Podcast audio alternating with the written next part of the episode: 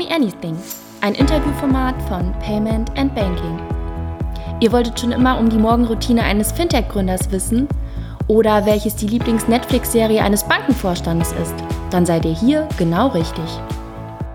Herzlich willkommen zu einer neuen Ausgabe des Interviewformates Ask Me Anything von Payment and Banking. In dem Podcast Ask Me Anything sitzt mir heute gegenüber, remote zugeschaltet, äh, Arnulf Käse. Arnulf ist studierter Physiker und passionierter Läufer. Er begann seine Karriere als Mitglied der Geschäftsführung der AOL Deutschland. Nach verschiedenen Führungspositionen war er Mitbegründer und Geschäftsführer des Bezahlverfahrens GiroPay und von 2011 bis 2016 Geschäftsführer für die Dachregion des führenden Online-Bezahldienstes PayPal. Von 2016 bis Ende 2017 hat Käse als General Partner bei der internationalen Investorengruppe eVenture mit namhaften Startups gearbeitet. Zuletzt war Käse als freier Berater für digitale Transformation tätig. In seiner Funktion als CDO bei der DKB treibt Arnulf Käse nun die Digitalisierung der Deutschen Direktbank voran. Und es ist kein Geheimnis, seit neuestem sitzt er im Vorstand der DKB. Hallo Arnulf, herzlichen Dank für deine Zeit, die ähm, du für uns reserviert hast. Ähm, es ist noch sehr früh. Ähm, wir sind also heute offensichtlich der erste Termin für dich. Auch für dich, oder? Schönen guten Morgen erstmal, Christine. Ja, für mich ist es auch der äh, erste Termin und äh, ich hatte es ja eingangs schon gesagt, es ist nicht meine Uhrzeit. Ich glaube, wir haben beide äh, guten Kaffee neben uns stehen. Aber äh, wie ich vermute oder so wie ich dich äh, auch kenne, hast du wahrscheinlich schon irgendwie 30 Kilometer gejoggt, oder? So viel schaffe ich leider nicht mehr, schon gar nicht morgens, aber ja, ich war schon laufen. Mhm. Ist natürlich auch die helle Jahreszeit, wo man morgens aufwacht, die Vögel zwitschern, der Himmel ist absolut wolkenlos und da ist es einfach schön draußen zu sein. Mhm. Hast du ein Morgenritual? Äh, oh ja, total. Ich bin ein totaler Ritualmensch. Äh, ich stehe ganz, ganz früh auf, meistens so gegen 6 Uhr, ein bisschen danach vielleicht. Mhm. Ähm, da schlafen noch alle und dann äh, koche ich mir Kaffee. Mhm. Dafür muss ich mir meist den Weg freiräumen zur Kaffeemaschine, nämlich die Spülmaschine ausräumen. Aber dann mit dem Kaffee setze ich mich hin und spiele Gitarre, bis alle anderen wach werden. du spielst Gitarre? Ja, da habe ich vor ein paar Jahren mal mit angefangen und das ist mhm. eine der Momente, in denen ich so meine Balance finde. Laufen tue ich das auch, Radfahren auch, insofern. Das sind so meine introvertierten Seiten, die dann total happy sind. Okay, aber ich hatte jetzt gedacht, das Erste, was du morgens tust, ist die Sportschuhe anschnallen, aber das stimmt gar nicht. Nee, nee, nee, nee, das kann man auch mal. Das habe ich ganz am Anfang gemacht. Da bin ich äh, morgens um Tafel fünf laufen gegangen, dann habe ich wirklich aus dem Bett, habe mir Schuhe angezogen, mich vor die Tür gestellt und dann war es auch schon zu spät, sich zu überlegen, ob einem Regen oder Schnee oder sowas gefällt. Mhm. Dann habe ich das äh, sehr hart gemacht, aber man muss sich ja nicht immer so quälen. Das ist ja, die Bewegung ist das Schöne, das Wichtige. Okay, also jetzt ist es die Gitarre. Seit wann spielst du denn? Hast du schon als Kind äh, nee, als, musiziert? Ich bin leider nicht besonders rhythmisch veranlagt, wenn man das so sagen darf. Auf hat mich damals meine Blockflötenlehrerin aus dem Unterricht geschmissen, weil ich das mit dem Klatschen nicht hingekriegt habe, von den Takten. Und das hat sich nicht wesentlich gebessert. Insofern spiele ich auch wirklich nur für mich. Ähm, aber ich habe angefangen mit, was ist das, mit 45, 2012. Mhm. Und, äh, aber seitdem sehr, äh, sehr kontinuierlich. Also ich spiele wirklich jeden Morgen. Ich nehme die auch mit in den Urlaub und ich habe die auch, äh, als ich früher viel gereist bin, wenn die Reise lang genug war, habe ich immer eine kleine Gitarre dabei, ich habe so eine Reisegitarre und dann im Hotel morgens immer noch ein halbstündchen gespielt. Okay, was bringt dir das? Also was, was, was verbindest du mit dem Musizieren? Na, also ich glaube, ich bin jetzt nicht der erste Mensch, dem auffällt, dass Musik irgendwie schön ist und irgendwie zum Menschen gehört. Auch wenn man nicht äh, so genau weiß, äh, wo das herkommt. Aber ich glaube, Rhythmus ist wichtig, Harmonien sind wichtig. Also für mich ist es einfach ein Moment der Reflexion. Ich, ich bin dann, mhm ich lasse dann los und ich bin dann völlig absorbiert in der Musik und dafür muss man auch gar nicht toll spielen können. Also man wird immer ein bisschen besser, aber ich habe mal irgendwann gehört, dass man, glaube ich, 10.000 Stunden braucht, dass man irgendwas richtig gut kann. Wenn ich jeden Morgen eine halbe Stunde spiele, runden es auf, wenn ich jeden Tag eine Stunde spielen würde, dann wäre ich in zehn Jahren bei 3000 und ich müsste 30 Jahre spielen, um perfekt zu werden. Also insofern sind meine Ambitionen da automatisch etwas limitiert, aber es macht eben Spaß und darum macht man es ja. Mhm. Spielt ihr als, also als Familie, macht ihr miteinander Musik oder Nein. ist das ein Ding, was nur du für dich irgendwie ausgesucht hast? Ich habe das ja eben erwähnt mit dem Rhythmus. Äh, das ist sehr schwierig mit anderen zu spielen, wenn man einen etwas asynchronen Rhythmus hat. Aber ich habe ehrlich gesagt angefangen, Gitarre zu spielen, ähm, weil meine Frau ist sehr musikalisch, die hat immer auch schon Klavier gespielt. Meine Söhne haben eine Gitarre gespielt und dann, ich wollte ich wollte eigentlich mein Leben lang irgendein Instrument spielen, habe auch ein paar Sachen versucht, so Querflöte und auch mal Klavier. Und da bin ich aber immer dran gescheitert wieder. Und dann haben meine Kinder äh, Gitarre gespielt. Und dann habe ich mir immer heimlich der Gitarre geklaut und irgendwann meine eigene gekauft. Und insofern habe ich, bin ich durch meine Kinder zum Gitarrespielen gekommen. Und die haben dann gesagt, Papa, gib mir die Gitarre zurück, ja? Ja, in der Tat wirklich irgendwann, dann ist natürlich das soll, dann darf man sich auch selber eine kaufen. Das ist mhm. ja quasi dann auch legitim, das nicht nur als Staubfänger hinzustellen. Und dann, das Schöne bei der Gitarre ist, man kann auch sich mal eine zweite leisten. Also das ist, äh, das macht sehr, sehr, sehr glücklich, also mich zumindest. Aber ich werde, glaube ich, nie auftreten. Ich habe zu Beginn die Familie ein bisschen mit gequält, da habe ich noch vor mich hingesungen, das kann ich noch schlechter als Rhythmusklatschen. Äh, das habe ich jetzt aufgehört und ich spiele auch morgens, dann habe ich dann meine Ruhe und nerv die nicht. Und manchmal summen sie aber mit, wenn die Stücke schön sind. Das finde ich mal besonders toll. Dann höre ich in der Küche einen Summen, während ich Gitarre spiele. Das ist aber das höchste das, Gefühle. Das ist dann sozusagen der Gradmesser dessen, ob du dieses Stück langsam beherrschst oder nicht, wenn sie anfangen zu summen. Na, oder ob ich so gut spiele, dass sie es wiedererkennen. Also das kann man jetzt verschieden werden. Ich will immer die demütige Variation davon nehmen, wie man es werde. Ja, nein, aber es ist toll. Ich finde das Musizieren, egal in welchem Alter, ne, das tut einfach wahnsinnig gut und ähm, ich, also ich glaube, irgendwann muss man sich halt davon verabschieden, dass man das irgendwann mal nochmal so gut lernt wie vielleicht als Kind. Aber äh, unabhängig davon gibt es ja einige, die das Musizieren für sich entdecken, einfach um abzuschalten, absolut, ja. Man verbindet sich mit seinen Sinnen. Darauf kommt es an. Und das ist halt in dieser hektischen Arbeitswelt manchmal leicht, dass du zwar immer irgendwie eingeschaltet bist, aber ähm, dir immer weniger bewusst wirst, ähm, wo so eigentlich dein innerer Ruhepunkt ist. Und so alles, was irgendwie auch laufen, alles, was einem irgendwie mit den Sinnen wieder verbindet, ist einfach super hilfreich. Ich glaube, das macht so glücklich. Aber gehörst du zu denen, die da so einen ganz festen, disziplinierten Tag haben oder neigst du dazu, auch schnell Abstriche zu machen? Also wenn dann es ganz stressig ist, dass du dann halt sagst, okay, dann kann ich heute eben kein Klavier, äh, kein Klavier, keine Gitarre spielen. Oder ist das für dich äh, tatsächlich gesetzt, dass du jeden Morgen auf jeden Fall und danach auch deine Termine äh, organisierst? Also erstens würde ich auch, wenn ich nicht Gitarre spielen würde, morgens um sechs wenig Termine haben. Ne? Also muss man fairerweise sagen. Insofern, das ist schon so gelegt, dass es ehrlich gesagt, ähm, also das muss ich selten kompromittieren. Also manchmal geht es nicht, da kann man sich nicht konzentrieren oder sowas, aber mhm. das kollidiert nicht mit meinem, äh, meinem Job, äh, weil ich auch sonst um sechs oder um sieben keine Termine machen würde. Aber insofern, äh, was schon Einfluss darauf hat, also ich lege meinen Tag schon so, dass ich darin eben auch stattfinden kann. Und für mich ist eben die wichtigste Zeit morgens wo ich eigentlich ein Morgenmuffel bin, aber irgendwie da bin ich schön ruhig. Und äh, dann die Arbeit darf ab danach übernehmen. Auch so lange wie sie will, aber äh, morgens ziehe ich meine Grenze. Ich hatte ja eingangs einen kurzen Text über dich gelesen. Stimmte der so? Oder ähm, äh, möchtest du Korrekturen vornehmen? Nein, natürlich stimmt der. Die Frage ist immer, ähm, ja, ich glaube, das fehlte, muss man fairerweise sagen. Ich war ein Jahr bei der bei Bertelsmann, das war vor AOL. Ich bin ehrlich hm, gesagt, okay. ich habe bei Bertelsmann angefangen und dann hatte ich das unglaubliche Glück, ähm, also auch zu, wie sich so eine Karriere entwickelt, dass eine Woche, nachdem ich angefangen habe, hat Bertelsmann das Joint Venture mit AOL angekündigt.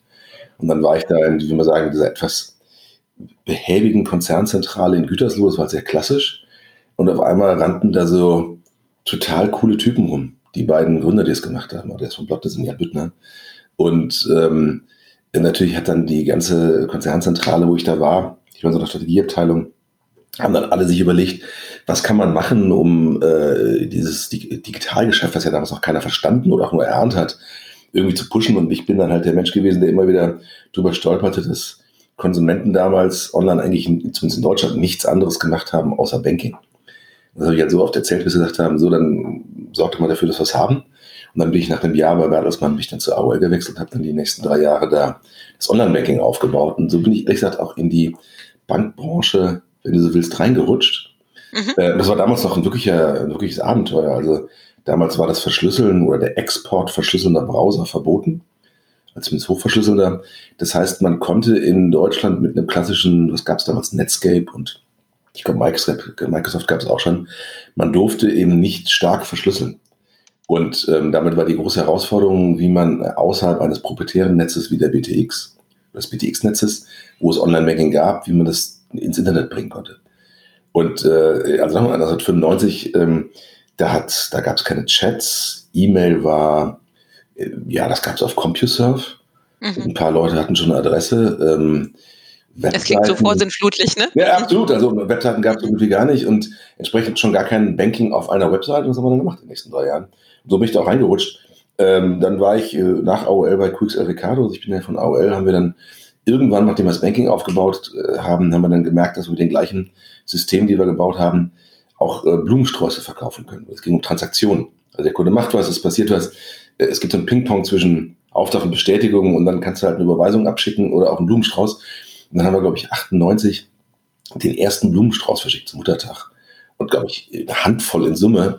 Aber das war so offensichtlich, was E-Commerce, äh, was da entstehen könnte, dass der binnen eines Jahres dann ähm, äh, zu einem Unternehmen gegangen mit QXL Ricardo, das war ein englisches Unternehmen, wir haben später mit Ricardo fusioniert und äh, da haben wir dann eben auf einer Auktionsplattform ähm, den E-Commerce in den frühen Zeiten aufgebaut.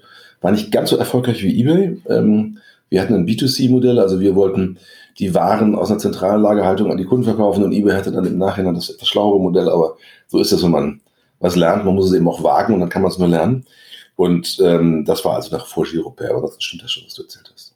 Aber ich hatte es erwähnt, du, du hast ja ursprünglich mal Physik studiert. Ja.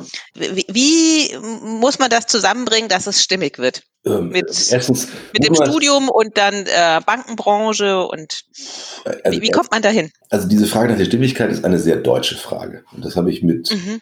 15 gelernt, da war ich auch zur Schule in den USA und fand es total faszinierend dass die Menschen nicht irgendwie so mit 15 oder 18 zum Schulende sich einmal festlegen mussten, um dann Anwalt oder Arzt oder Automechaniker zu werden, sondern das ist wesentlich fluider in den USA und die Leute glauben wesentlich mehr an daran, dass man seiner Passion folgt. Und die Passion, die darf sich ja auch übers Leben ändern. Also ich würde heute keine Gitarre spielen, wenn ich mit 18 hätte entscheiden müssen, dass ich nie tun werde.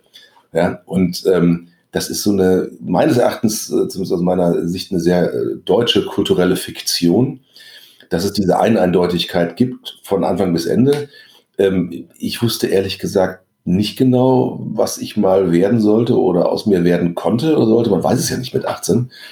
Ähm, ich hatte mich auch ein bisschen für Medizin interessiert und ich hatte auch mit BWL geliebäugelt, aber Physik habe ich studiert, weil es mich als einfach am allermeisten interessiert hat.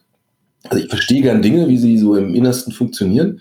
Und da bist du bei Physik schon echt gut beraten, da machst du ziemlich viel davon ja, und dann kannst du, das ist super spannend. Also ich rede heute noch total gerne über Physik, aber ich habe ja nie als Wissenschaftler gearbeitet oder glaube ich auch nur arbeiten wollen. Das war nie so mein Ziel, im Labor zu stehen.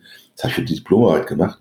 Aber ich fand und finde es einfach absolut spannend. Das ist eines der, der spannendsten Sachen und ich verzehre dann irgendwie, das habe ich letztens seit der Ranga Yogisch war, ähm, das, äh, das letzte Buch, glaube ich, von dem Stephen Hawking vorgelesen. Ähm, der große Plan, also absolut fantastisch. Da kann ich mich reinknien und Ranga Yogeshwar erklärt das und liest es auch wirklich richtig gut vor, muss man auch dazu sagen. Aber ich finde es einfach faszinierend. Ich bin an meiner Passion gefolgt. Ich fand das spannend. Ich hatte auch immer eine hohe technische Affinität und die wird ganz bestimmt auch befriedigt in einem Physikstudium. Und da macht man auch sehr viel mit Computern. Und ich muss überlegen, ich habe in den 80ern angefangen zu studieren. Da hatte noch nicht jeder einen PC. Insofern musste man sich schon auch ein bisschen im Studium darum bemühen, ähm, irgendwie in die Nähe von Computern kommen zu können. Und das habe ich dann auch gemacht, ausgiebig. Und dann äh, ist das auch nie weniger geworden. Insofern ist das einfach eine Möglichkeit, seine technische Leidenschaft auszuleben. Und die habe ich dann ordentlich ausgelebt. Aber ich habe auch im Studium schon äh, nebenbei als Controller gearbeitet und äh, BWL als Nebenfach belegt. Also ich habe immer schon auch äh, ein großes Verständnis, Interesse an der ökonomischen Seite gehabt. Ich habe auch in meinem, in meinem Berufsleben, ich habe, glaube ich, jetzt bis, äh, also heute bin ich ja CDO der DKB und leite auch da den IT-Bereich. Das ist, glaube ich, der erste richtige technische Job, den ich in meinem Leben habe. Aber ich bin immer zwischen den Grenzen hin und her gewechselt, weil es immer schon äh, einen Bedarf gab und auch eine Leidenschaft von mir, die beiden Sachen miteinander zu verbinden, weil da gibt es äh, meines Erachtens schon äh, große philosophische Unterschiede. Also Techniker suchen gerne nach Problemen, um sie lösen zu können. Und ähm, Leute äh, auf der ökonomischen Seite suchen nach Möglichkeiten. Es gibt auch Techniker, die nach Möglichkeiten suchen und auch äh, Ökonomen, die nach Problemen suchen. Aber das ist so eine, so was ist die erste Frage, die du stellst? Und Ingenieure stellen total gerne die Frage, äh, was rasselt da? Und da kann ich es reparieren. Und äh, Leute, die irgendwas verkaufen wollen, fragen zuerst, wo ist eine Opportunität, die ich eingehen kann? Und da kann man unglaublich viel vermitteln zwischen denen. Das ist auch nicht weniger geworden, weil natürlich die technologische Welt deutlich schneller, deutlich komplizierter geworden ist ähm, als die ökonomische. Also die hat auch an Komplexität gewonnen. Aber der Rhythmus, in dem technologische Innovationen auf uns einprasseln, hat sich halt einfach massiv beschleunigt geht auch einher mit neuen Businessmodellen, aber ähm, was wir ja sehen, dass einige der erfolgreichsten Unternehmen weltweit ehrlich gesagt Hybridkulturen sind, wo du eben nicht mehr, wie das vielleicht früher im Handel war, da kamen sie alle aus dem Einkauf und wurden dann irgendwann Handelsvorstand. Bei Autounternehmen wurden eben Ingenieure zu Vorständen an der Stelle und bei den Googles dieser Welt sind 80 Prozent der Leute im Unternehmen sind auf irgendeine Art und Weise Ingenieure. Die glauben eben auch zutiefst dran, gerade nochmal in dieser Silicon Valley Blase, dass man jedes Problem der Welt mit Software lösen kann. Ja, es ist eine sehr tiefe Überzeugung, aber das ist, glaube ich, nicht der Standard, mit dem dir jedes klassische Unternehmen in allen anderen Industrien und äh, Branchen sagen würde, ähm, also in dieser, Unbitte, in dieser Absolutheit, dass man jedes Problem mit Software lösen könnte. Mhm. Ja, das ist schon ein Riesenunterschied. Und kulturell ist die Herausforderung, dass jetzt eben die Techies, die glauben, dass man alles mit Software lösen kann, in alle anderen Bereiche vordringen. Ja? Und äh, die machen auf einmal Handel und die machen Kommunikation und die machen äh, Videotelekommunikation und Telefonie und allen zum und auch Banking. Und insofern merken wir so, dass die ganze Welt konvergiert in so einer in so einem Gemisch aus den Wünschen des Kunden, technischen Möglichkeiten und dem Versuch, darin Geschäftsmodelle zu finden. Und damit werden wir auf einmal, finden wir uns alle auf dem gleichen Level Playing Field. Ob es jetzt so Level ist, ist eine andere Frage. Aber das ist, glaube ich, die große Herausforderung, die wir drin stecken. Und äh, da war ich immer irgendwie gefühlt zu Hause. Also ich weiß nicht, was aus mir geworden wäre, wenn nicht die Online-Branche entstanden wäre mit meinem Berufseinstieg. Ich glaube, ich wäre nicht wahnsinnig glücklich geworden in so einer reinen Konzern- und äh, Schlipskarriere, muss ich echt sagen. Ja. Naja, äh, bist du denn irgendwie, also hast du dein Elternhaus. Nein. oh ja, wie viele besitzt du denn? Oh, ich habe ich hab noch eine historische Sammlung, aber also ich glaube, den letzten, den ich anhatte, muss ich wirklich nachdenken.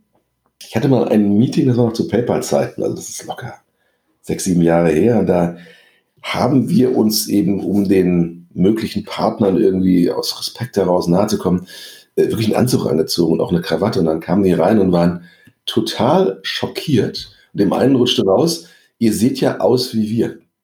Ja, und, also, hat gesagt, ja. und das war nicht deren ja. Erwartung. Und dann haben wir gesagt, so, dann können wir es bleiben lassen. Danach haben wir auch unseren Kunden, die werden sich auch mal Turnschuhe angezogen, solche Sachen. Also ähm, insofern, also die letzte Krawatte ist ein Weilchen her. Ja. Okay, kriegst du den Knoten noch hin oder?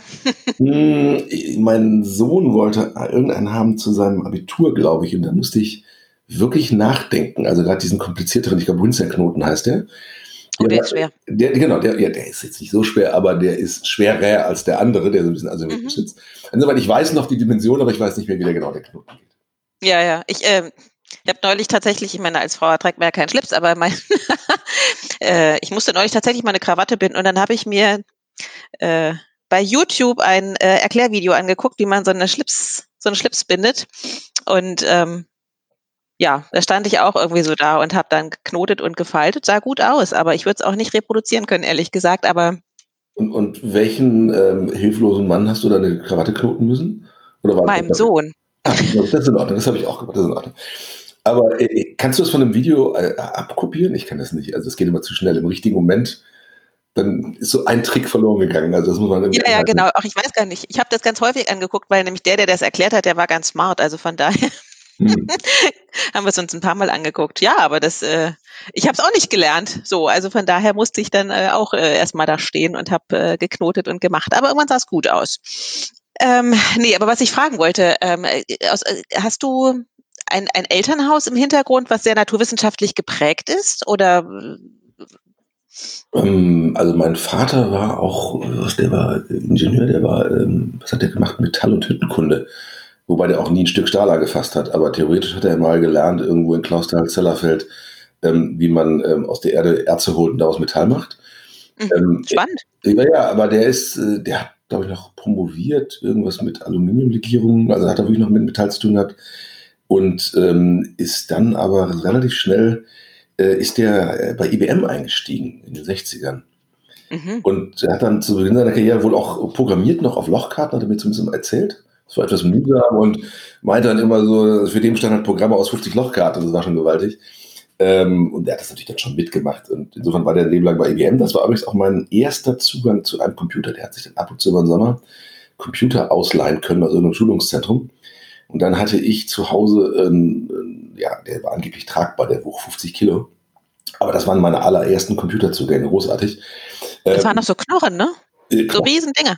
Also wenn der an war und die Spülmaschine ging an, flog die Sicherung raus. Also vielleicht gibt ihr das ein Gefühl dafür. Und die Spülmaschine flog sonst nicht raus. Also die Sicherung flog nicht raus bei der Spülmaschine alleine. Das war schon ein großes Gerät mit einem sehr kleinen Bildschirm. Aber das war ein Computer, großartig, da habe ich meine ersten Programmerfahrungen gemacht. Insofern hat mein Vater schon sehr geholfen. Der hat eben auch diesen, diesen Ingenieurszugang, bei Opa war das auch, wenn du so willst, ja. Äh, meine Mutter ist Grundschullehrerin gewesen, also eher nein. Aber da macht es vielleicht auch genau der Mix, dass man da beide Perspektiven hat. Mhm. Jetzt bist du ja in den Vorstand der DKB aufgerückt. Was hat sich denn für dich oder was ändert sich für dich dadurch nochmal? Wo, ja, in deinem, deinem Wirken? Ähm, das ist eine gute Frage. Also die Aufgaben sind äh, die gleichen und werden die gleichen bleiben, die ich äh, heute habe. Es geht im Wesentlichen darum, ähm, der Bank, die den Anspruch hat, eine Tech-Bank zu werden, eben auch die Basis dafür zu geben, technologisch, organisatorisch, auf der Produktseite, auf den internen Plattformen, die laufen.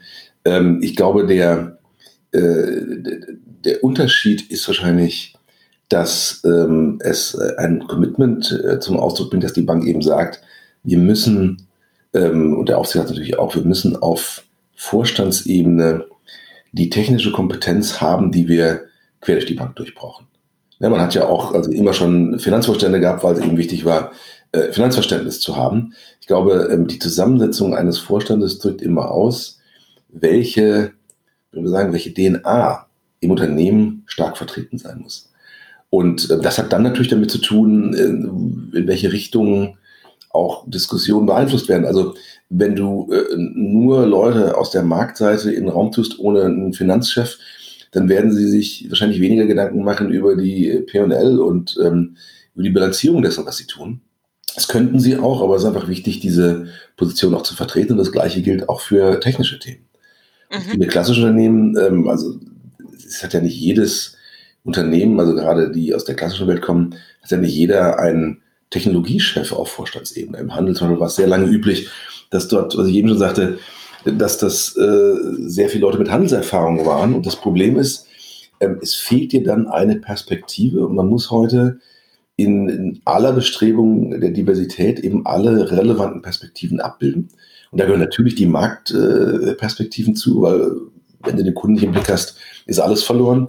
Aber es gehören eben auch die anderen Perspektiven zu. Und Technologie ist heute eine nicht verhandelbare, nicht wegdenkbare. Technologie ist nicht mehr eine Unterstützungsfunktion, wie es vielleicht noch in den 60ern war. Ja, äh, und Unterstützungsfunktion hat man früher mal gerne irgendwo gebündelt. Da war dann immer so äh, von Fuhrpark bis HR und zwischendrin noch IT wurde in irgendeinem Ressort aufgehangen. Ähm, und das reicht eben nicht aus, wenn es der wesentlichste Treiber ist, äh, an dem wahnsinnig viele Sachen anfangen und aufhören. Aber nennen wir mal die Prozesse in irgendeinem Unternehmen, die keinen Bezug zu technologischen Systemen haben. Und für die meisten Unternehmen ist ähm, Technologie, glaube ich, an vielen Stellen mehr eine Belastung als ein Freiheitsgrad. Also alle müssen eine haben und alle müssen ihre Buchhaltung machen und ihre ERPs haben für die, äh, für die Bestandsverwaltung. Aber für die allerwenigsten Unternehmen ist es ein befreiender Erfolgsfaktor, wie wir das von den GAFAs, also Google, Amazon, Facebook kennen. Und ich glaube, um dahin zu kommen, muss man das äh, balancieren. Also es wäre auch falsch zu sagen, eine Bank sollte nur aus Technikern bestehen. Ähm, dafür verstehe ich äh, und auch wahrscheinlich viele andere aus technischen Bereich nicht genügend von dem Bankgeschäft. Es hat in sich schon eine sehr hohe ähm, Komplexität, ne? auch eine sehr hohe Von welchem Geschäft? Das habe ich gerade akustisch nicht verstanden. Das Bankgeschäft. Mhm. Ja? Mhm. Also man geht eben mit äh, fremder Leute Geld um. Das ist eine ganz andere Verantwortung, als wenn man ähm, zum Beispiel im Handel ist oder produziert, wo man letztlich immer einkauft und verkauft in relativ kurzen Abständen zueinander und das zwischendurch eben aufs eigene Buch geht. Und insofern ähm, ist das einfach ein Ausdruck dessen, dass wir das als DKB ähm, sehr ernst nehmen, als Technologiebank ähm, im deutschen Markt ähm, uns zu etablieren, unsere Position auszubauen und darin auch weiter zu wachsen.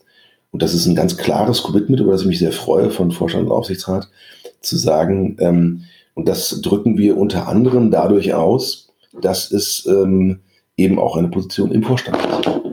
Und bei technologischer Entwicklung ist es immer auch eine Frage des Commitments, auch als ich damals als CDO anfing, ist ja die wesentliche Frage, wenn man als CDO irgendwo hinkommt, wie ernst wird das gemeint?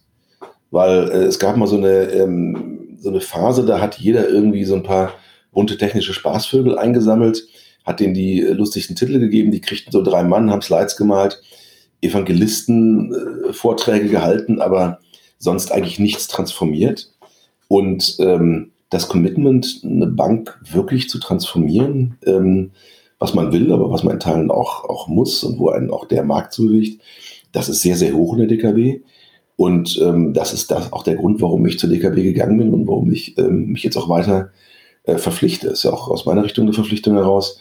Mehr Verantwortung, also sehr reguliert und da kommen natürlich auf einer Forschungsposition auch ganz andere Anforderungen dazu. Aber ich glaube eben zutiefst daran, dass wir als DKB eben nicht nur eine nachhaltige Bank sein können, sondern auch eine führende Tech-Bank sein werden. Mhm. Seit wann bist du genau bei der DKB? Seit äh, ziemlich genau zwei Jahren. Juli äh, 2018 habe ich da angefangen. Warum braucht es dann nur so lange, dass ähm, ein CDO in den Vorstand berufen wird? Dann doch nochmal. Ich fand also, welche... kurz, ehrlich gesagt. Also, mhm. äh, warum braucht er so lange? Ähm, weiß ich nicht. Ich meine, es, es, geht einfach um Transformation in den Unternehmen. Ähm, kann ich dir wirklich, ich weiß nicht, ob es lang oder kurz ist.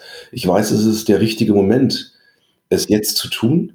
Ja? Also die letzten zwei Jahre ähm, habe ich ja auch gut nutzen können, ähm, äh, einfach überall auch zu zeigen, welche neuen Möglichkeiten wir haben, aber auch, was wir erst tun müssen, um diese neuen Möglichkeiten erschließen zu können.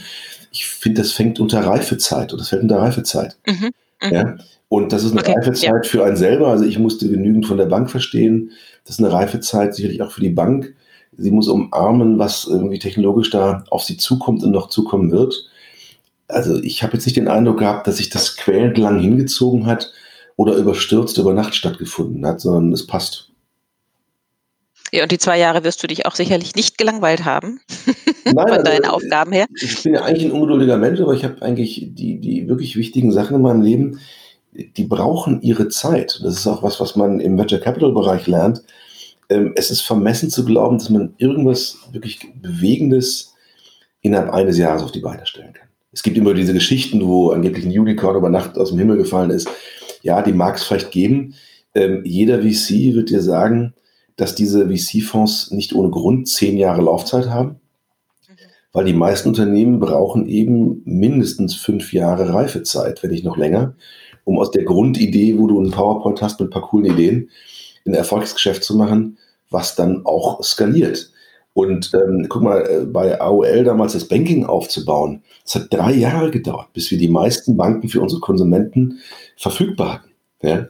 Als wir ähm, äh, bei äh, QXL den E-Commerce aufgebaut haben, also bis die Kunden sich dann gewöhnt hatten oder auch überhaupt möglich war, dass man legal im Internet kaufen durfte, weil ein Knopfdruck eine Willenserklärung äh, aus juristischer Sicht wurde. Ja. Ähm, das hat alles Jahre gedauert. Bei PayPal, guck mal, die haben 2006 noch äh, unsere Visitenkarten weggeschmissen, die Händler, als wir dahin kamen. Weil die sagten, ihr seid ja gar keine, ihr habt nicht mal eine Million Kunden, bla bla bla und so weiter.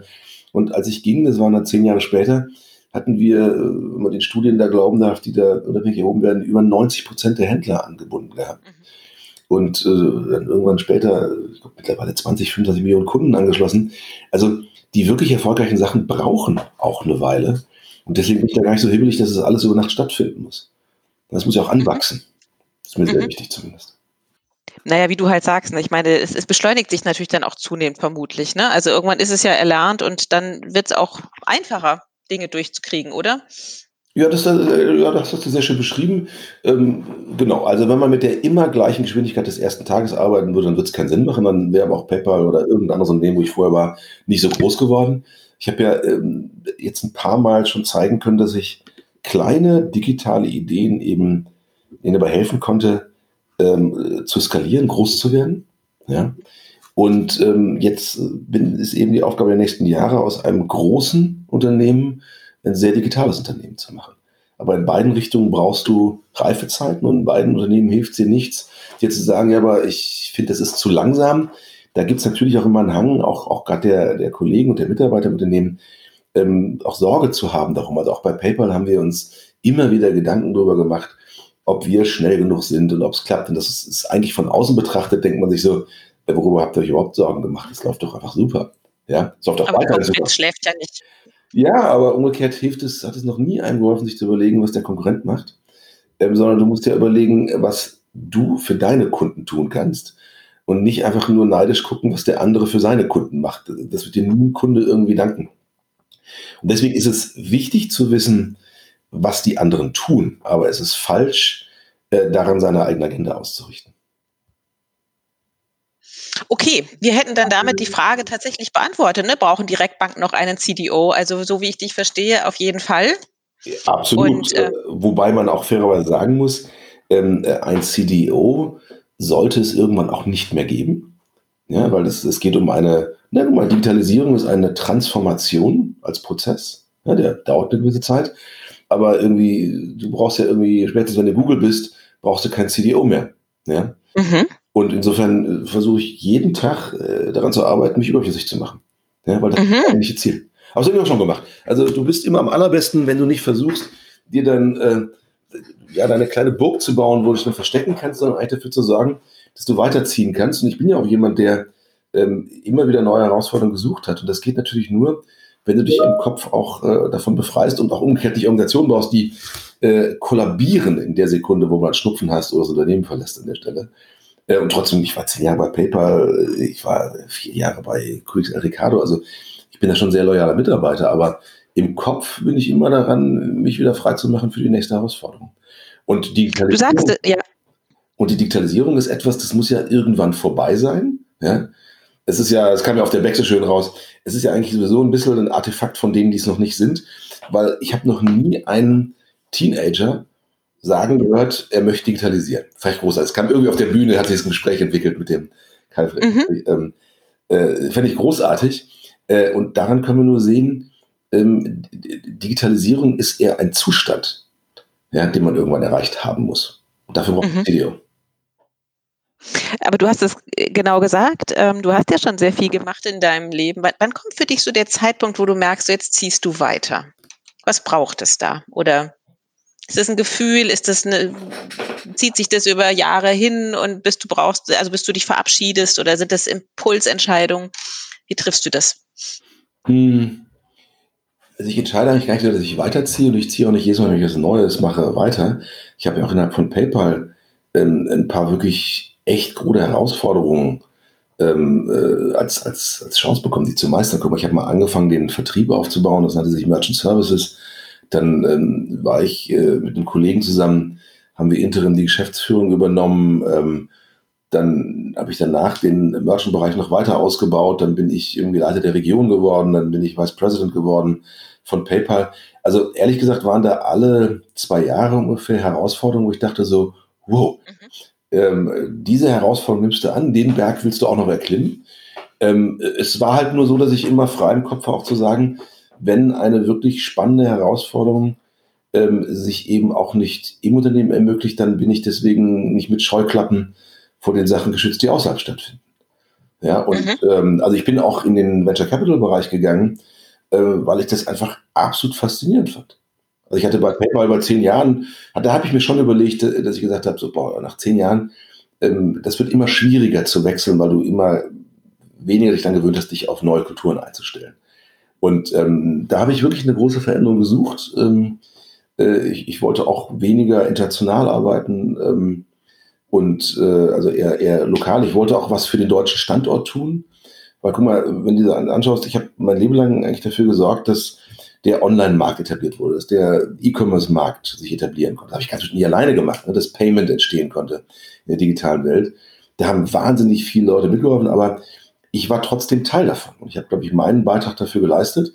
Und ähm, als ich zu Avengers gegangen bin, da war meine äh, Ambition, dass ich gesagt habe, ich möchte jetzt versuchen, nachdem hier das Ökosystem so weit gereift ist, dass ich ähm, darauf aufsetzen kann, dem ähm, Standort Deutschland, Standort Berlin, für die ähm, technologische Entwicklung, also für die, für die Tech-Szene was zu leisten. Ja? Und ich bin dann auch von Eventers ähm, zu DKB gegangen, weil ich eben auch mit der DKB etwas für den Standort tue. Schau mal, wir, wir, wir finanzieren Kitas und, und Solaranlagen. Also wir sind äh, sehr auf Nachhaltigkeit bedacht und sind sehr lokal und regional unterwegs. Und ähm, das ist eben das Gegenteil davon, dass einer 9000 Kilometer entfernt irgendeine Entscheidung trifft, ohne deren Auswirkungen mitkriegen zu müssen oder mitkriegen zu wollen. Das ist mir wichtig ich möchte hier eine Welt schaffen, die meine Kinder ähm, die den, den ermöglichen, eben auch auf ein gesundes ökonomisches System zu treffen. Und wenn wir uns weiterhin darauf verlassen, dass alles, was irgendwie bunt und lustig ist, aus äh, dem Silicon Valley kommt, dann weiß ich nicht, was meine Kinder für eine Perspektive haben können. Also möchte ich die Perspektive machen. Und eine Bank finanziert Unternehmen bei ihren Wagnissen, die sie haben. Und ähm, das tun wir regional. Und da muss ich sagen, das hat einfach äh, es bei mir getroffen und darum bin ich auch bei der DKB. Ja? Mhm. Und ähm, ich finde es auch gut und ich, ich möchte auch zeigen, dass es geht. Und das ist auch eine Stärke der deutschen Wirtschaft, dass wir so einen starken Mittelstand haben. Ich glaube nur, dass äh, eine Mittelstandsfinanzierung aus 10.000 Kilometer Entfernung es immer schwieriger haben wird. Ja, klar. Ja, als äh, wenn der Mensch, mit dem du sprichst, es irgendwie vor Ort noch hat. Und deswegen bin ich auch sehr stolz auf, dass wir vor Ort sind bei unseren. Kunden an der Stelle, auch wenn wir eine Direktbank sind für die, für die Endkunden.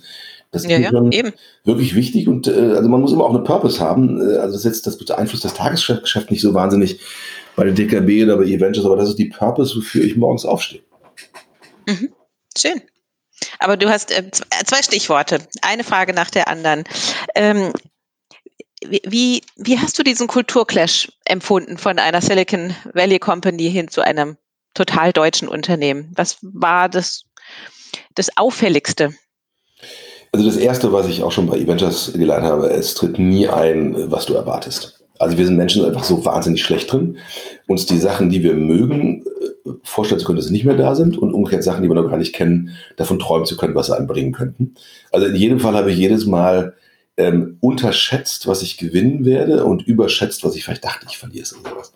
Ähm, ich war sehr, sehr positiv überrascht, ähm, dass ich auf eine sehr äh, loyale Unternehmenskultur mit sehr vielen langjährigen Mitarbeitern getroffen bin, die eine unheimliche Verbundenheit zum Unternehmen haben. Also bei PayPal waren die Leute auch loyal, die waren wahnsinnig intrinsisch motiviert für ihr Unternehmen und auch, äh, also da waren auch super Leute dabei. Ähm, das hat mich überrascht, dass man nochmal so viel loyaler sein kann, weil man es auch eben schon wirklich seit Jahren, äh, manche, manche Kollegen sind da 10, 15, 20 Jahre in der Bank, manche auch länger. Das macht was aus. Und ähm, da sind sehr viele Werte drin, die ich auch in den kleinen Unternehmen gefunden habe. Also ich weiß noch, in meiner ersten Woche sagte eine Kollegin ähm, zu mir, als es irgendein Problem gab, meinte, ah, mach dir keine Sorgen, das kriegen wir hin. Ähm, das können wir richtig gut und machte so symbolisch, krempelte ihre Ärmel hoch. Und das hat mich echt beeindruckt, weil sie dann auch genau das gemacht hat. Sie und irgendwie noch ein, zig andere Kollegen haben, um irgendein Problem zu lösen, die Ärmel hochgekrempelt und irgendein Riesenproblem über das Wochenende gelöst. Fand ich absolut klasse. Mhm. Mhm. Ja? Und ähm, das ist so eine Hemdsärmlichkeit, ähm, die habe ich weniger äh, gesehen in den Kulturen vorher. Die Leute sind jünger, die sind engagierter, die, die, die, die, die haben andere Stärken dabei. Aber diese Verbundenheit, diese Loyalität hat mich wirklich absolut beeindruckt. Ja? Eine wahnsinnige äh, Freundlichkeit und Offenheit. Also ich hatte befürchtet, dass die vielleicht irgendwie sagen, ja, wer bist du denn? Nur weil du mit Strom kannst, hast du lange keine Ahnung von Bank oder was man sich da vorstellen möchte es war ähm, eine wirklich in allen Dimensionen sehr positive äh, Überraschung, was mich da erwartet hat. Und ähm, das ist äh, schon, also ich kann ich habe ich hab schon Unternehmensumgebungen gearbeitet, wo dieses Element fehlte. Das ist so der seidene Faden, mit dem man immer wieder alles vereinen kann. Das war schon eine große Überraschung. Auf der anderen Seite hast du natürlich ähm, andere äh, Überraschungen, wo so ein paar Sachen, die jetzt vielleicht in der digitalen Welt total normal waren. Ja, ähm, du sie erstmal propagieren musst und auch einführen musst. Ja, also bei PayPal hat überhaupt kein Mensch darüber nachgedacht, äh, mal eine Videokonferenz zu nutzen, wenn er irgendeinen anrufen wollte in den USA, weil wir waren ja auf alle Kontinente der Welt verteilt. Und ähm, jetzt bei Corona war das schon natürlich erstmal ein Schritt auch zu sagen, ähm, was können wir nutzen, was wollen wir nutzen, was dürfen wir nutzen, was darf man damit übertragen, ist dann eben auch ein sehr stark regulierter Bereich. Also du hast andere Herausforderungen, das macht es gleichzeitig aber auch leicht, weil es ein sehr dankbares Umfeld ist, die besten Erfahrungen aus meinen bisherigen Jobs einbringen zu dürfen. Ne, aber jetzt, jetzt nicht jede Sau durchs Dorf treiben, die irgendwie lustig sein könnte, sondern die Erfahrungen, die wirklich gut sind, wo man auch einfach darlegen kann, dass die auch wirklich helfen, ist eine wahnsinnig große Bereitschaft zu sagen, oh super, lass es mal ausprobieren. Würdest du denn nochmal bei einem amerikanischen Unternehmen arbeiten wollen, so vom Mindset her?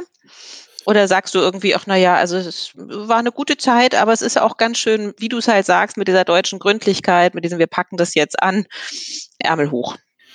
Ähm, äh, also auf jeden Fall, ich sehe in beiden Kulturen absolute Stärken, die ich an beiden Kulturen auch schätze.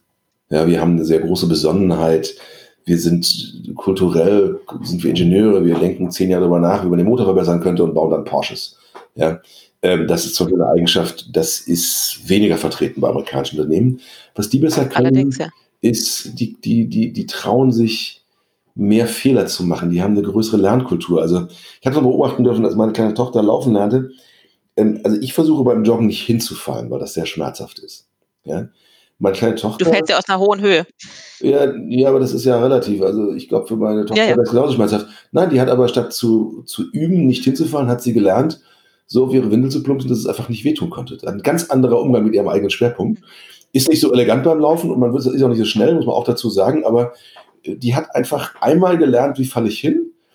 Und danach war, konnte sie beliebig laufen lernen, weil sie oft genug hinfallen konnte. Und das mhm. ist etwas, was mich immer wieder an die amerikanische Kultur erinnert. Die sind äh, wahnsinnig gut darin, also unheimlich viel auszuprobieren, äh, das Risiko eingehen, dass man auch mal auf die Nase fällt und dann aber wahnsinnig schnell sich zu berappeln ja, also ich bin mir auch jetzt schon sicher, dass sich die amerikanische Wirtschaft, obwohl sie so viel härter getroffen zu sein scheint von Corona, ich bin mir sehr sicher, die wird sich schneller wieder berappeln als ähm, wir Europäer und gerade wir Deutschen. Ja, weil sie ähm, da einfach viel direkt da reingeht. Und das habe ich auch schätzen lernen. Insofern, ich nehme das Beste aus den Kulturen, in denen ich Erfahrung sammeln durfte, mit ähm, und, und kombiniere das. Insofern würde ich jemals wieder für einen Amerikaner arbeiten, äh, keine Ahnung, die können natürlich anstrengend sein, die können sehr inspirierend sein, aber ich habe wahnsinnig mitgenommen aus den Kulturen. Mhm. Und ähm, insofern mich interessiert, was ich mitnehmen kann, was ich davon anwenden kann. Und ich werde genauso viel aus der DKB äh, mitnehmen in den nächsten Jahren, wie ich vielleicht aus allen Unternehmen vorher mitgenommen habe. Ich habe auch für Engländer schon gearbeitet und ähm, ein bisschen auch mal für Franzosen. Das ist, du nimmst von jedem was mit. Und das ist mhm. das Wichtige dabei. Das interessiert mich viel das ist mehr. Sehr bereichernd, ne?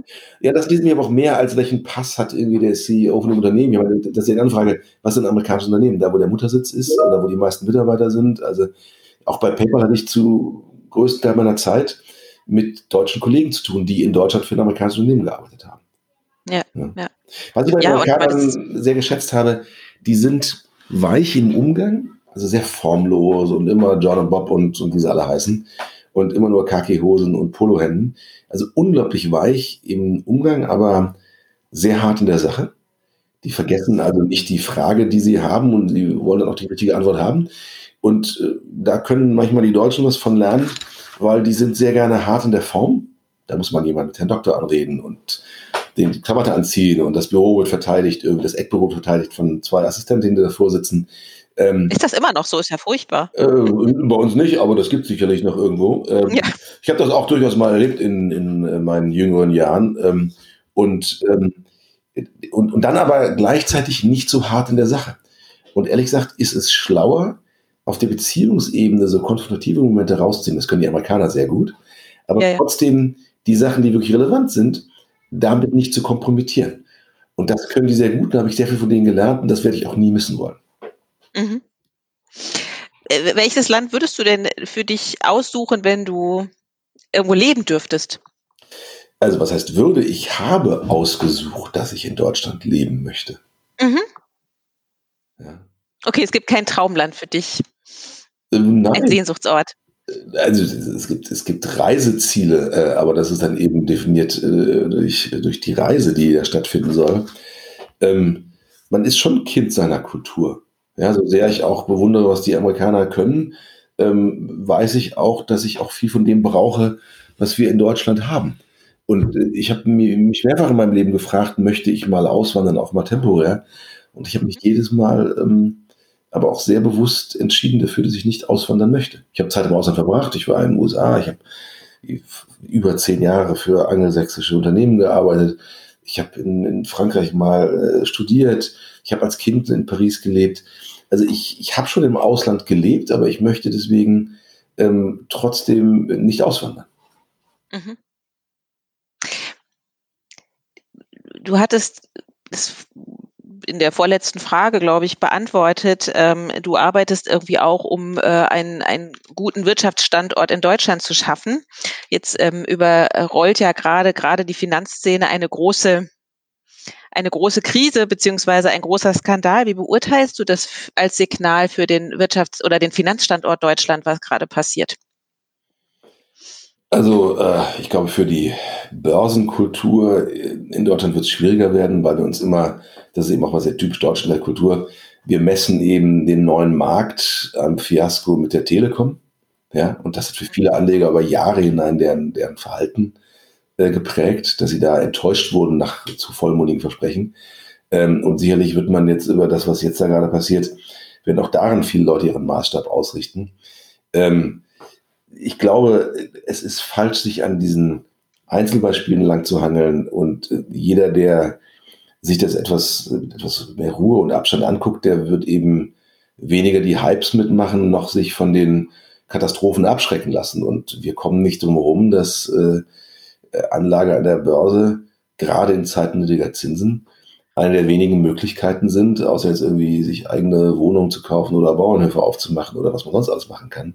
Es ist eben eine Anlagemöglichkeit, die es einem ermöglicht, Wachstumskapitals zu erreichen, um für seine Altersvorsorge zu arbeiten, für die wir angewiesen sind. Ja, insofern ist es ein bisschen, ähm, ist, ist es alternativlos, glaube ich, sich mit der Börse zu beschäftigen als Privatanleger. Äh, wenn man natürlich sich dann verlocken lässt von allzu vollmundigen Wachstumsgeschichten, dann ist man natürlich auch im Risiko, sich da enttäuschen zu lassen. Aber ich, ich bin nicht so ein Mensch, der solche Hypes mitmacht. Ähm, ich habe mal in den 2000ern irgendeine Aktie gekauft, das war ein totales Fiasko und die lag über Jahre in meinem Depot. Ich habe dann gelernt, ich weiß nicht, ob du das weißt, aber Aktien bleiben einfach auf Ewigkeit in deinem Depot. Und wenn du da irgendwann mal 99,9% verloren hast, dann steht die drin. Und ich musste wirklich mal ähm, ein neues Depot aufmachen, also kein Depotumzug veranlassen, um dieses Mistding loszuwerden. Und bis dahin hat es immer so als Mahnmal in meinem Depot ganz unten mit minus 99 Prozent Verlust äh, äh, drin gelegen. Und ähm, das hat mich, ja, vielleicht auch Jahre vor guten Entscheidungen geschützt, aber ganz bestimmt auch vor schlechten Entscheidungen. Also ich bin. Also war keine von den Aktien, die nach zehn Jahren plötzlich irgendwie hoch, ich habe da ja noch was und dann merktest du auf einmal so. das hat keiner keine Überraschung. 5000 Prozent. Es, es, gibt den sogenannten geregelten Markt, glaube ich, und das ist so die Bilde, weil anscheinend, das habe ich damals auch lernen müssen, ist es genauso teuer, eine Aktie zu delisten, wie sie zu listen. Und für ein Unternehmen, was einfach kein Geschäft mehr hat, macht sich keiner die Mühe, die Aktie zu delisten. Und dann, dann, paddelt die da unten rum. Auf, witzigerweise immer wieder handelte einer. Ich habe keine Ahnung warum. Es muss irgendeinen Grund geben, der sich mir verschließt. Aber ich bin deswegen kein Einzelwertspekulant, sondern ich würde persönlich mal auf die Portfolien setzen und dann ist es einfach, ja, dann geht die Börse rauf und runter, aber in Summe äh, geht sie eben stabiler langfristig rauf als viele andere Anlagemöglichkeiten, die drin sind. Das ist der eine Teil des Finanzplatzes. Also ich hoffe, dass die Leute da mehr Ruhe reinkriegen und, und weniger hypen und, und mehr ist als eine, als eine äh, stabile Anlageform betrachten und betreiben. Und das ist ja übrigens auch im amerikanischen Markt viel stärker. Da haben viel mehr Leute ihre Altersvorsorge in eben den Börsen drin. Die leiden dann auch mehr, wenn es dann mal einen Börsencrash gibt. Mhm. Aber ähm, da ist eine andere Kultur auch an der Stelle. Äh, und da beschäftigen die Leute aber auch kontinuierlich damit und sitzen, sitzen da vielleicht auch nicht jeder Wahnsinnshype auf. Aber siehst du nicht, siehst du nicht das Problem des Vertrauensverlustes in den Finanzplatz Deutschland? International? In jetzt, Urteilst du das anders? In jetzt einzelne Player, also ehrlich gesagt, äh, was meinst du mit Finanzplatz? Alle beteiligten Unternehmen oder, oder äh, das Börsengeschehen oder? Naja, zunächst erstmal das Börsengeschehen, aber insgesamt, also ich meine, ja. ähm, das hat ja schon eine große Signalwirkung, oder? Ich, ich kann es, also es hat auf jeden Fall eine Signalwirkung, äh, ist natürlich auch eine, eine fantastische Story, die äh, jetzt im Moment da rauf und der Presse läuft, die auch wirklich schon äh, spannend ist, sie von außen zu verfolgen. Ich bin wirklich mal gespannt, was dann, wenn das aufgeklärt ist, wirklich so am Ende des Tages überbleibt. Und ich glaube, dann werden wir auch was abschätzen können, ähm, was für Implikationen es hat an der Stelle. Mhm. Mhm. Aber ich glaube, im Moment müssen wir erstmal aus dieser Ausge Aufgeregtheit rauskommen die sich mhm. natürlich da ergibt, weil man erstmal verstehen mhm. möchte, was da läuft. Also das mhm. äh, im Ende ist das schon wirklich ein Krimi, überhaupt keine Frage. Total. Aber mhm. ich, ich habe noch keinen Schluss getroffen, was es am Ende heißt und wer daran welche Schuld trägt. Ich glaube, das ist höchstens ein, ein, ein Warnsignal, dass wir uns eben alle ähm, nicht auf, wir müssen eben selber drauf gucken und uns eine Meinung bilden, was glauben wir. Und es ist halt immer schwierig, wenn dir irgendeiner sagt, das ist ein totales Hype-Ding und da musst du dein Geld reinstecken und du rennst dem einfach mit hinterher, ohne es zu verstehen. Also ich persönlich mache keine Sachen, die ich nicht verstehe. Und vielleicht ist das das bessere Learning, als jetzt zu sagen, wir brauchen jetzt äh, mehr Regulation und mehr Auflagen und weniger Möglichkeiten. Also äh, ich hatte so ein bisschen den Eindruck gehabt, dass der gesunde Menschenverstand am meisten gelitten hatte auf dem Weg zu der Katastrophe, die da gerade stattgefunden hat. Und das ist etwas, da weiß ich nicht, ob ich mich in Richtung des Gesetzgebers wenden möchte, um mir dort gesunden Menschenverstand zu wünschen. Das ist eine Reaktion, die man gerne hat und sagt, vielleicht müssen wir das alles noch enger einfassen. Äh, aber wir müssen eben äh, auch gucken, dass wir ähm, den, den, äh, den Markt auch nicht erwürgen damit. Ja, also wir haben, glaube ich, schon ähm, ein sehr hohes Maß an regulatorischen Anforderungen, die immer wieder solchen Krisen geboren sind. Und äh, es werden auch nicht weniger, äh, die Geschwindigkeit nimmt doch nicht ab, in der die kommen. Und ähm, wir müssen eben schon gucken, dass wir ähm, es nicht untertreiben, das wäre fatal. Wir müssen da einfach Schutz haben. Ich glaube daran, dass Regulation wichtig und relevant ist, aber wir müssen eben auch das Maß dafür finden, mhm. dass wir nicht mhm. versuchen, alles in äh, mhm. bürokratisierbare Regeln reinzupacken, dann glauben, dass Sicherheit eintritt, gerade wenn das eigentliche Ziel vielleicht gesunder Menschenverstand ist an einigen Stellen. Naja, und es dann einfach auch Entscheidungen oder ja, Innovationen nochmal hemmt, wo die Deutschen ja ohnehin schon so ein bisschen schwerfällig und dickschiffig wirken. Ja. Ich glaube, diese Diskussion haben wir ja bei mhm. vielen Gesetzen, wo es immer darum geht. Also immer, wenn, wenn irgendwas passiert, schreien sofort ähm, einige, dass man einfach die gesetzliche Grundlage erhöhen muss, um noch mehr machen zu können.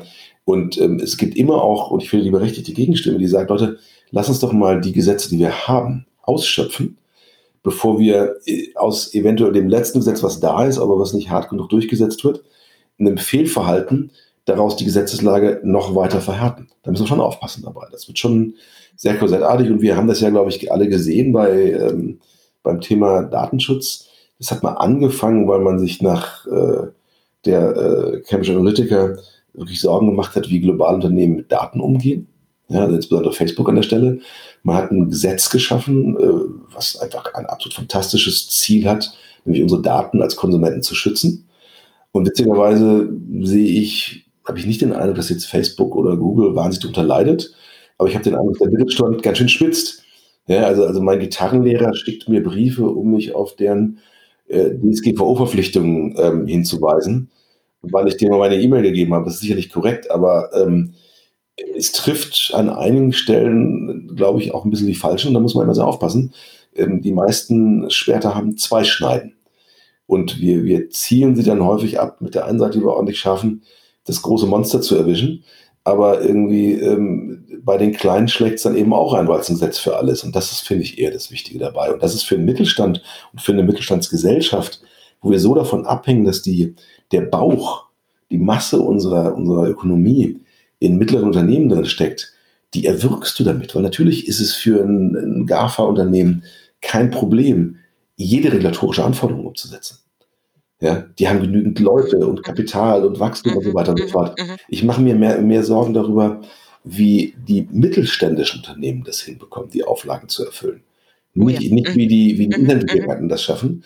Und ähm, diese Waage wünsche ich mir jetzt sehr. Also natürlich wird es da alle möglichen Nachspiele geben zu der, ähm, zu der Geschichte, die da gerade läuft. Ähm, aber ich hoffe, wir gehen da mit ruhiger Hand ran. Ja. Nochmal den Blick in die USA. Ähm, haben Banken aufgegeben, gegen PayPal, Amazon, Google und Apple zu kämpfen? Wie ist da deine Perspektive? Wir hatten es gerade über den Mittelstand. Wie, wie, siehst du das aus mit der Bankenbrille? Also in der Zeit, als ich noch für PayPal gearbeitet habe, wurde, ich, wurde mir diese Frage regelmäßig gestellt. Also meistens aus der Richtung, äh, warum nehmt ihr bei PayPal äh, Banken das Geschäft weg? Und ich habe jedes Mal die Frage gestellt, okay, alle im Raum, die bei der Bank arbeiten und die ein Internet-Bezahlverfahren anbieten, was einen Risikoschutz für Käufer wie auch Verkäufer sicherstellt. Hebt kurz die Hand. Und dann konnte mal keiner die Hand heben. Weil äh, Banken machen sehr viel Zahlungsverkehr. Ja? Was ähm, Internetzahlungsdienste machen, die machen sehr viel Risikomanagement, um beide Seiten vor den Risiken zu schützen, die aus diesem neuen System entstanden sind. Insofern ist meine Meinung, dass ehrlich gesagt die Banken nie wirklich beherzt versucht haben, dieses Geschäft für sich zu besetzen. Ja? Ähm, ich habe selber mal GeoPay mitgegründet. Unsere Hoffnung war damals, dass äh, wir das besetzen würden und das hat nie so richtig abgehoben. Und das ist eben auch eine Frage des Könnens, aber auch des Wollens. Also das Können haben wir damals sichergestellt. Das Wollen, ähm, das war einfach kein Thema auf der Agenda.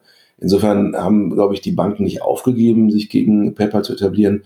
PayPal hat einfach einen komplett eigenen Markt entwickelt, den es so vorher nicht gab. Mhm. Ja? Also gerade jetzt, wenn du mal nach USA guckst, PayPal ist doch groß geworden damit, dass ähm, in einem Markt, der sehr von Kreditkartenzahlungen abhängt und sonst auf Schecks angewiesen ist, also die man per Post zuschicken muss. Ja. Das heißt, man kann einfach nicht bezahlen. So, und in diesem Markt hat äh, PayPal dafür gesorgt, ähm, um eben auch äh, diese eBay-Plattformen, zu denen sie dann gehörten, quasi ähm, anzufeuern. Die haben einfach dafür gesorgt, dass jeder Autonormalbürger eine Zahlung annehmen und senden konnte. So einfach war das. Und diese Möglichkeit gab es nicht und die hat auch sonst niemand in dem Markt geschaffen. Ja? Und ähm, insofern muss man immer aufpassen, man kann sich auch fragen, ob Amazon dem Handel das Geschäft wegnimmt. Amazon hat eine eigene Kategorie des Handels erzeugt, in der sich jetzt auch klassische Handelsunternehmen umtun. Ja. Hatten iTunes oder Spotify der Musikindustrie was weggenommen? Nein, sie haben eine eigene Kategorie geschaffen, die nun mal erfolgreicher geworden ist als äh, Vinylplatten. Ja. Mhm. Und ähm, insofern äh, steckt in dieser Frage, äh, sich dagegen wehren, da steckt so ein Anspruch drin, ähm, der mich daran erinnert, nur weil ich mal Kutschen gebaut habe, habe ich einen Anspruch drauf, in der Automobilindustrie mitmischen zu dürfen. Das ist Quatsch. Zur Besitzstandswahrung. Naja, das ist, halt, es ist ein legitimer Wunsch, äh, Sterblichkeit zu erreichen, auch als Unternehmen, ja, oder als Mensch. Aber ähm, äh, es ist nicht wirklich relevant für alle anderen im Universum. Ähm, und ehrlich gesagt, ich glaube, es war nicht von ungefähr, dass äh, die Autobauer keine Kutschenhersteller waren. Und es ist nicht von ungefähr, dass die großen Musikplayer keine klassischen äh, Plattenträger waren, die es vorher waren. Ja? Und die großen Händler nicht aus dem klassischen Handel kamen, weil, weil sie nicht wussten, wie man es normalerweise macht, hatten sie den Kopf frei für innovativere Ansätze. Die waren sicherlich riskanter in Teilen, aber die haben auch ganz neue Möglichkeiten eröffnet. Und ähm, damit ist es ehrlich gesagt die falsche Frage. Man kann sie stellen, aber es ist die falsche Frage. Ähm, Wie würdest du sie fragen? Ich würde die Frage immer so rumformulieren, weißt du eigentlich, was deine Kunden brauchen? Ja? Mhm. Und offensichtlich, wenn es äh, niemand geschafft hat, gegen Amazon früh genug in der Konsequenz anzutreten, hat sich nie einer gefragt, was will denn der Kunde wirklich haben, der ein Produkt braucht? Ja? Und das Gleiche kannst du äh, dir bei Musik fragen, das kannst du dir bei Taxen stellen, bei Pizzas ähm, und allem, was erfolgreich war in der digitalen Welt die Unternehmen, die dahinter standen, haben sich eben gefragt, was braucht der Kunde wirklich? Und das löst eben oder ersetzt sinnvollerweise die Frage, was möchte ich gerne verkaufen?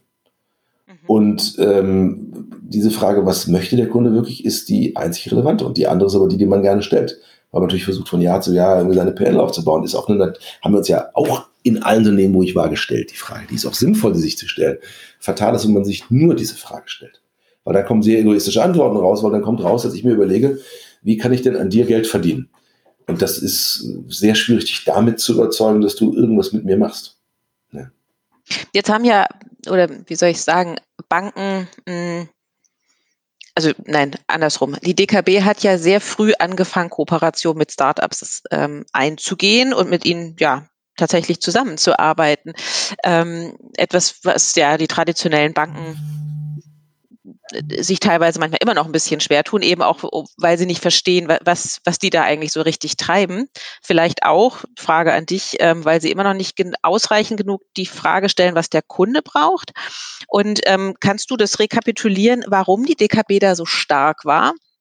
Also ist, würde ich schon mal sagen, ähm, war ist, ist. Ja, also ich meine, es macht sie immer noch, aber sie war relativ äh, früh dabei, äh, mit Startups zusammenzuarbeiten? Ja, die DKB war immer, ähm, das ist jetzt weit vor meiner Zeit gewesen, aber ähm, die waren einfach immer sehr innovativ und die haben sich gefragt, was brauche ich, was brauchen meine Kunden und wie komme ich am besten hin? Und dann haben sie aber auch wirklich äh, ohne äh, falschen Stolz äh, dann auch immer wieder erkannt, da kann jemand was besser, mit dem kann ich kooperieren. Das ist eine wahnsinnig gute Ergänzung für das Serviceangebot für die Kunden. Lassen Sie es machen. So habe ich auch den ersten Kontakt zur DKB gehabt. als damals diese Kooperation mit PayPal gemacht wurde. Also interessanterweise war es die einzige Kooperation mit einer Bank, die PayPal über Jahre hinweg hatte. Ich weiß gar nicht, ob die bisher welche haben.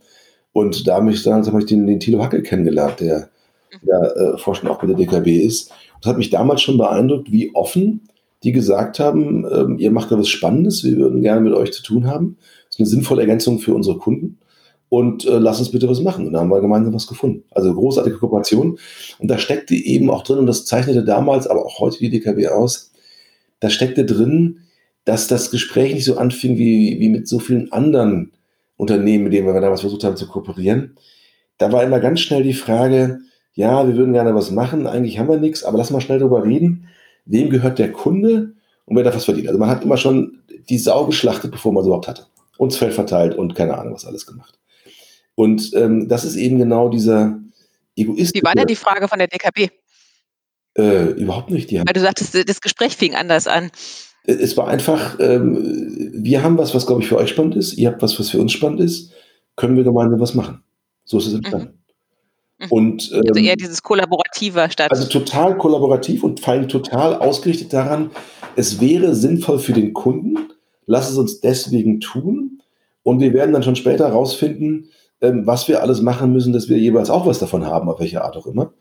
Und das ist eben ein ganz anderer Kooperationsansatz. Und ich habe zu viele Kooperationsgespräche mit anderen Unternehmen geführt, wo es nach zwei Sekunden umging, wem gehört der Kunde, wer, wer zahlt wem welches Geld.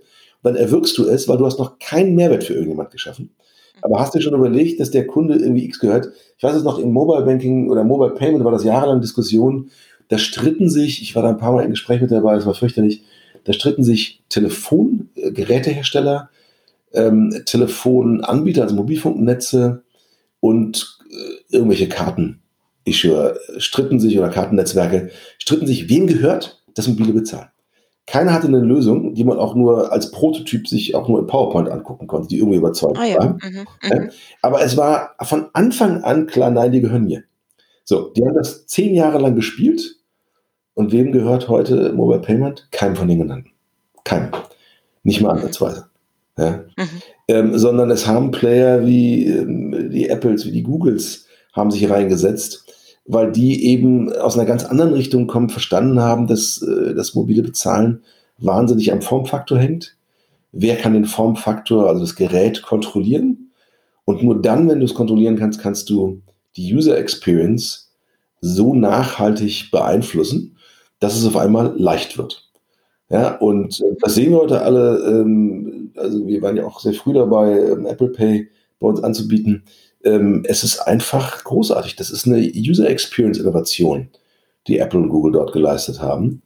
Und äh, also ich äh, gehe in, also jetzt gerade während Corona, also dass man nichts anfassen musste. Ich gehe immer hin und drücke zweimal auf meine Uhr und äh, muss sogar nicht mehr meine PIN eingeben, weil das Ding irgendwie mit meinem Puls mit mir verbunden ist. Das ist einfach eine Produktinnovation, die da geschaffen wurde, eine Usability-Innovation. Und die rechtfertigt äh, den Platz, den die sich da eingenommen haben. Und das hat keiner mhm. der klassischen Player geschafft. Ja. Mhm. Wann kommt die Apple Card? Möchtet ihr Herausgeber werden? Boah, das ist, äh, keine Ahnung, ist die überhaupt vorgesehen für Europa? Na, noch nicht, aber das ist die Frage. Hast du äh, eine, ein Gespür oder eine Ahnung davon, wann und ob sie kommt? Und wenn ja, werdet ihr Herausgeber? das kann ich echt noch nicht sagen, keine Ahnung. Also ich glaube, Menschen gucken erstmal alle, was, ähm, was die genau tun, wie es funktioniert was in einem ähm, amerikanischen Markt gut funktioniert, was davon portierbar ist, was ist der wesentliche USP. Also im Moment ist es eine weitere Karte mit sicherlich ein paar interessanten Usability-Ansätzen. Also ich keine Nummern mehr, keinen Namen mehr drauf zu machen. Ein paar spannende Ansätze mit Fraud umzugehen, aber da gibt es ja auch äh, andere Möglichkeiten. Also kann ich dir echt noch nichts zu sagen. Es ist aber wie alles von Apple, lohnt es sich immer, sich das anzugucken. Also nicht, nicht, nicht jede Produktinnovation von Apple wird direkt ein iPhone, muss man auch fairerweise sagen. Aber, das stimmt, ähm, darüber redet nur keiner. aber in der Regel lohnt es sich immer äh, zu gucken, was man daran lernen kann ähm, und äh, wie man davon, wenn es dann funktioniert, irgendwie profitieren kann. Aber so, jetzt ähm, muss ich noch eine äh, Frage stellen, die auf meiner Liste steht. Wann kommt die DKB mal mit einer App, die nicht so aussieht wie Anno 1960? die Kunden haben ja äh, die, die, die, die Follower von dir haben ja die Fragen gestellt. Die sagen immer so schön soon. Ja, also ähm, wir sind uns bewusst, dass sich die digitale Welt äh, weiterdreht. Ähm, mhm. Wir sind uns bewusst, dass wir uns immer wieder wie jeder digitale Player neu erfinden müssen. Ja, und wir tun das auch. Und ansonsten reden wir aber nicht über ungelegte Eier. Und deswegen ähm, versprechen wir nicht und nehmen keine Termine und gehen auch nicht in die Details. Das werde ich jetzt heute auch nicht machen. Aber ähm, äh, wir wollen natürlich vorne mitspielen bei User Experience und, und Product Offering und alles, was dazugehört. Und äh, also wir haben ja nicht umsonst die letzten Jahre äh, massiv in der Bank äh, technologische Talente recruited. Ja, wir haben eine, eine, eigene Tochter gegründet, die Code Factory, ähm, wo ich auch in der Geschäftsführung war, ähm, die nichts anderes macht, als äh, Teams aufzubauen, die dann an, an digitalen Produkten arbeiten. Wir haben jetzt ja auch schon die äh, neue App für die Porsche Card gelauncht. Also da machen wir unsere Gehversuche, aber du wirst nie von mir Produktankündigungen mit Terminen hören, äh, sondern immer nur, wenn sie da sind an der Stelle. Aber das ist schon auf jeden Fall etwas, an dem wir uns messen werden, dass wir schon vorne mitspielen wollen bei den besten Produkten, die Kunden in der digitalen Welt angeboten werden. Ihr habt das also sozusagen auf der Roadmap. Ja, das ist der schöne Begriff dafür. Ne? Aber Roadmap ist ja, oder? ja, aber das höre ich immer ganz Roadmap ist halt total 2010. Das ist Wasserfall. ja, toll, oder? Also, das ist, mhm. ähm, wir sprinten uns dahin, ja, in der agilen Arbeitswelt. So, ähm, in Anbetracht äh, der voranschreitenden Zeit, weil du hattest ja auch gesagt, dass du irgendwann mal ins Büro musst, weil noch bist du, glaube ich, zu Hause, ne? Zumindest sieht's naja, du im Hintergrund bei dir. Im Moment die Corona-Zeit haben, deswegen gibt es einen großen Anteil Homeoffice. Und deswegen bin ich heute im mhm. Homeoffice und deswegen konnten wir uns auch genauso schön früh morgens um acht treffen, wo ich normalerweise ja. nicht auf der Weg in die Bank machen würde. Und, äh, Ach, arbeitet ihr immer noch äh, zu Hause? Ja, teils, teils. Also wir gehen mhm. teilweise in der Bank mit allen Abstandsregeln, die es da gibt, teilweise zu Hause, also der Mix macht's. Ja. Was ist für dich sozusagen? Wie, wo fühlst du dich wohler? Ähm, ja, ich glaube, da geht es mir wie allen. Also der persönliche Kontakt ist natürlich vielschichtiger, ähm, wenn du im Büro bist. Und gleichzeitig kannst du natürlich auch ganz gewaltige ähm, Effizienzen heben durch irgendwie das, das äh, Teleworking, also gerade mit Video. Also ich mache ausschließlich Videocalls. Ich bestehe auch darauf, dass jeder seine Kamera anmacht und dann hast du mhm. eigentlich mhm. mehr Präsenz, äh, als wenn Leute sich in einem großen Meetingraum hinten in der letzten Reihe verstecken. Insoweit, also ich schätze das schon sehr, das Arbeiten mit Teams und äh, den äh, virtuellen Tools, die Kollaboration, dass man an Präsentationen arbeitet. Ähm, es ist irgendwie auch anstrengender. Ich merke dann abends manchmal, weil auch die Bewegung zwischen Meetings fehlt, weil man eben nicht im nächsten Meetingraum laufen muss, dass ich manchmal dann wirklich ja. fast regungslos den ganzen Tag vom Bildschirm gesessen habe. Und das merke ich mhm. dann abends. Ne, dann ist man mhm. konzentriert und ich glaube auch, konzentrierter, als wenn man äh, sich physisch trifft, weil man eben versucht, aus dieser reduzierten, ja. technischen übertragenen Atmosphäre ähm, mehr rauszulesen. Also man achtet mhm. mehr auf Körper und, und Mimik, Körpersprache und Mimik. Man hört mehr die Nuancen der Stimme. Ich, ich glaube, es ist wie jemand, der, ich habe mal gehört, dass jemand, der sein Augenlicht verliert, ähm, versucht, das total zu kompensieren und auch zu großen Teilen schafft durch Gehör. Das heißt, die anderen Sinne werden geschafft. Das ist aber auch anstrengend. Ähm, ich glaube, wir erleben gerade im äh, virtuellen Kollaborieren, dass es halt anstrengender ist, aber möglich ist, ähm, das zu kompensieren. Ähm, und dann finden wir auch andere Sachen. Also die, die größte Befragung finde ich, dass natürlich jeden Tag zwei Stunden mehr Zeit da sind. Großartig. Aber nutzt du die für private Sachen oder nutzt du sie, um mehr zu arbeiten? Weil da muss man ja sehr aufpassen, für dich, in dieser, weil dieser Arbeitsweg fehlt, ne? Oder diese Pausen mit den Kollegen. Ja, also ähm, ich versuche es äh, gleich zu verteilen. Das gelingt mir nicht immer, um es mal so rum auszudrücken. Es ist mhm. schon leichter, da reingesogen zu werden und noch schnell einen Call zu machen. Ähm, und ich muss aber auch sagen, ich sehe auch absolut Sachen, die man, die man gewonnen hat äh, durch eben diese, diese Telearbeit. Äh, die Gespräche sind viel fokussierter. Man hört einfach auch, wenn das Thema durch ist. Also es gibt nicht dieses, wenn man sich physisch trifft, mhm. ist es irgendwie eine Unhöflichkeit, vor der Zeit zu gehen. Ja, ich mhm. nicht, wo es herkommt. Wenn man eine Einladung hat zum Kaffee trinken, geht man nicht nach zehn Minuten, auch wenn es nach zehn Minuten langweilig wird. Äh, wenn man einen, einen Teams-Call hat, also einen Videocall, äh, und es ist einfach alles besprochen, dann endet der und alle sind happy. Und das ist schon ja. echt ein großer ja, ja, äh, Dadurch sind alle Leute viel besser erreichbar. Finde ich total großartig. Ja? Mhm. Weil alle haben letztendlich kürzere Meetings, habe ich den Eindruck, ähm, sind dadurch besser erreichbar. Man kann auch mal so Todzeiten, die es auch in Meetings gibt, wo jetzt vielleicht nicht jedes Thema für jeden zu jedem Zeitpunkt relevant ist, einfach besser nutzen ähm, und, und parallel irgendwas anderes machen, dann sich immer wieder reinschalten.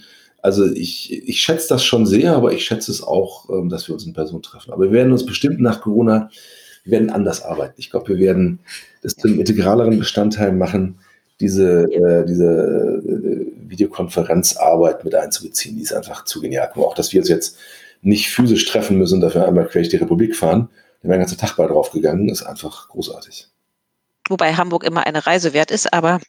Es geht trotzdem ein Tag drauf, wenn du mit der Bahn ja. und wieder zurück oder mit irgendeinem anderen Ja, ja, ja, ja. Und, da widerspreche ich dir gar nicht. Ja, Hamburg ist immer eine Reise wert, genau wie Berlin, aber. Äh. Total. Und die, man fährt ja auch, ja, also es ist ja auch eine, eine Strecke, die man gut schaffen kann. Aber ja, du hast recht natürlich. Okay, ich habe noch ähm, ein paar ganz kurze Fragen. Ähm, die musst du auch gar nicht so lange beantworten. Das machen wir gerne am Ende eines Ask Me Anythings nochmal. Ähm, wie viele Kilometer schaffst du in der Woche? Hm, mit Fahrrad oder mit äh, Laufen? In deinen Jogging-Schuhen. Ach, geht, geht nur Schuhe. Also, wenn ich jeden Tag ins Büro darf, schaffe ich 200 Kilometer Fahrrad pro Woche. Das finde ich schon sehr wichtig. Wenn ich nicht mhm. ins Büro darf, dann laufe ich und ich habe früher mal 60, 70 geschafft. Das geht aber auf die Knochen. Ähm, ja. Ich laufe jetzt meist so fünf bis sieben Kilometer, also sechs mal fünf, ne, bis mal 30, ich komme so auf 30 Kilometer, ist noch ein gutes Pensum. Mhm. Aber ich übertreibe doch nicht, weil man merkt seine Knochen dann auch. Der leidet, die leiden schon ein bisschen, wenn man zu viel läuft. Ja, ne? Und äh, gehen deine Söhne mittlerweile mit joggen? Ähm, ja, äh, die, die, einer von einer läuft gerne, die anderen beiden nicht so gerne und er ist dann mitgekommen und jetzt auch ein Zipperlein am Knie, der fährt jetzt mehr Rad. Also der will eher mit mir Radfahren gehen.